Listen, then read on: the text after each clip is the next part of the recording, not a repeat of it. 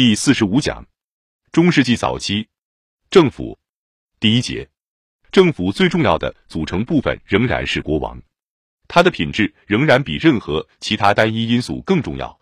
从爱德华一世的统治与他父亲和儿子的统治之间的对比，可以明显看出这一点。但国王自然无法独自进行统治，无论他走到哪里，都会有一大群人、朝臣、官员、仆人、商人、请愿者和形形色色的奉承者。在跟随他的人群中，处于中心位置的是国王的侍从官，在某种程度上，他们提供了精心设计的家政服务。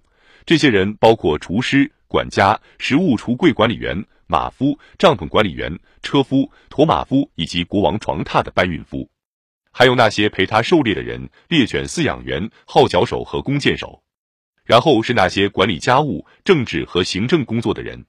他们中的一些人具有相当明确的职能：大法官负责国王的印章和领导文秘书的职员；财务主管和内侍照看国王的钱和贵重物品；警员和警长负责军事组织。但像国王一样，侍从官是无所不能的。任何了不起的侍从官，例如管家，都可能被委以重要的政治和军事任务。其中一些侍从官是神职人员。在十四世纪四十年代以前，大法官和财务主管一直都是神职人员。还有许多俗人内侍、管家、警员、警长，在地方上是郡长。英格兰的中世纪国王并不完全依赖或不主要依靠教士的行政技能来管理国家。国王也不依赖一群王室官吏，这些官吏的利益与大的土地所有者、大贵族的利益相悖。相反，国王的侍从官通常包括一些最强大的贵族。国王家中的侍从也是大庄园的领主和自己家族的掌门人。通过他们的影响力，王室的权威得以渗透到地方。这种非正式的权力体系通常通过任命侍从官到当地任职来加强。鲁弗斯统治时期。管家哈默是肯特郡的郡治安官，国王内府的警员厄斯达贝多 （Worst a p t a d 后来担任了伍斯特的治安官。在整个十二世纪和十三世纪，国王的内府骑士继续被雇佣为治安官。政府的主体部分在国王的内府。一千二百七十九年和一千一百三十六年都是如此。一千二百七十九年，爱德华一世出台内府条例 （Household Ordinance）。一千一百三十六年，或许留存了最早的有关国王内府的描述，即内府法令 （Constitutional Domus Regis）。此外，没有理由认为内府法令所描述的内府与威廉一世的内府或者克努特的内府有很大的不同。同样，国王的内府也是军事组织的中心。人们早就认识到，爱德华一世统治时期的军队基本上都是武装内府。内府骑兵是一支专业的特遣部队，能够对意外事件迅速做出反应。如果发生重大战争，内府骑兵可以迅速扩军。他们经常负责动员和指挥大型步兵分遣队。内府成员或叫内府侍从 （familiars），起初拿的是年俸，后来按服务的天数拿日薪。过去人们认为这与诺曼时期的做法相差甚远。当时的军队由领主为响应王室服兵役的号召而按配额召集的骑士组成，这种军队基本上是封建主 （feudal hosts）。但对一千一百年前后这一时期非常零碎的证据进行仔细研究后，发现不仅难以找到起作用的封建主，而且爱德华机制的所有基本特征在诺曼时期已经存在：聘用费用。日薪、计划扩张的框架、使用内府部队作为关键城堡的驻军和主要野战军由骑士和骑射兵组成，以及雇佣内府骑士担任增援部队的指挥官。而且没有理由相信克努特内府人员的职责跟上述任务有什么根本不同。出于实际考虑，和平时期王室内府的人数有上限，仅交通和餐饮问题就足以说明这一点。在某种程度上，提前规划国王的行程有助于解决这些问题。当商人事先知道王室内府将要在哪里落脚，他们可以带着商品提前赶到那里。但是，国王的到来给他所经过的地区带来了近乎难以承受的负担。内府的需求对当地的粮食和价格产生了巨大影响，因此这造成了一种被许多人谩骂的局面。一位名叫埃德莫 （Edmer） 的坎特伯雷修士这样描述他厌恶的威廉·鲁弗斯国王的内府：国王的内府人员常常掠夺和摧毁一切，所到之处无不被弄得荒芜凋敝。因此，当得知国王即将到来时，人们纷纷逃到了树林里。爱德华一世统治时期仍然有同样的出行计划和掠夺行为。为了安抚当地百姓，官方信函除了宣布国王打算在诺丁汉过复活节，还提及国王会跟来的时候一样很快离开。就这样，出于政治原因，为了让别人感受到他的存在，也是出于经济原因，使他的存在不给地方带来沉重的负担，国王需要不断巡游。安茹帝国疆域辽阔。意味着安茹王朝的国王们必须比他们的前任们付出更多精力。不过，约翰的政治失败至少可以缓解他的出游问题。一千二百零三年之后，国王的行程越来越局限于英格兰，而在爱德华一世时期，除英格兰之外，还增加了北威尔士。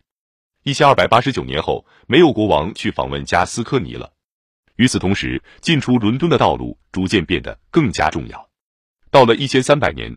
国王的行程不再像约翰在位时那样，总是在王宫与威塞克斯中部地区的猎场行宫之间不停奔波。威塞克斯中部地区曾是西萨克逊国王们古老的中心地带。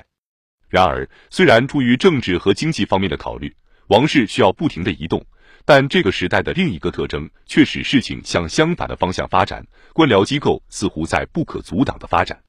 由于内府规模受到实际情况的限制。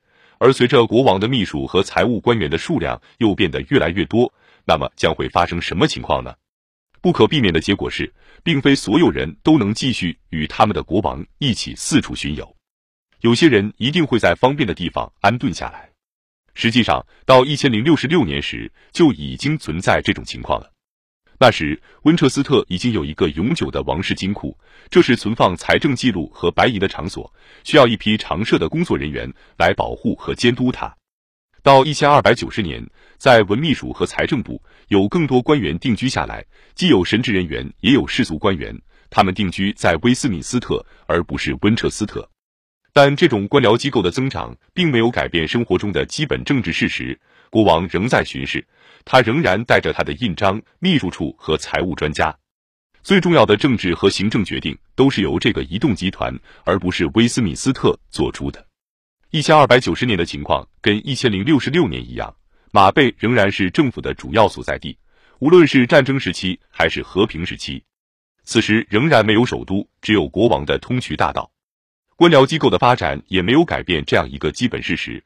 即王国的政治稳定仍然主要取决于国王管理那个规模虽小但是实力强大的贵族集团的能力。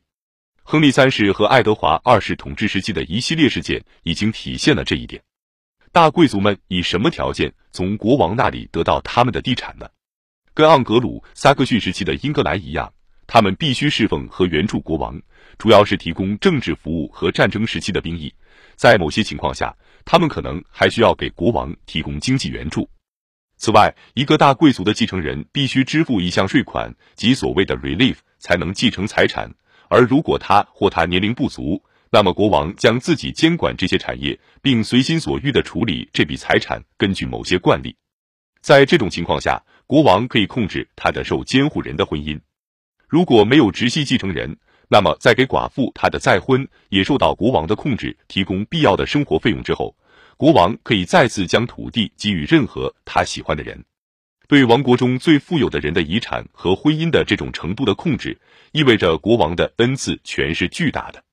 他不仅可以任意授人官职，还可以任意处置男女继承人和寡妇。例如，当理查一世将彭布罗克 （Pembroke） 伯爵的女继承人许配给威廉。马瑟尔 （William Marshall） 时，他实际上在一夜之间使威廉成为百万富翁。今天，西方世界的任何政治领袖都远远比不上中世纪国王手中的恩赐权。因此，毫不奇怪，国王的宫廷成为整个政治体系的焦点，成为一个动荡、活跃、紧张和派系斗争激烈的地方。在这里，男人和少数女人勾心斗角，拼命在国王面前争宠。难怪十二世纪的文学作品通常把朝臣的生活描述成彻彻底底的地狱，但成百上千的人站在地狱的门口，迫不及待地往里钻。在这种情况下，恩赐全是国王手中最强的一套牌。如何出牌是非常重要的，而不善出牌的国王很快就会陷入困境。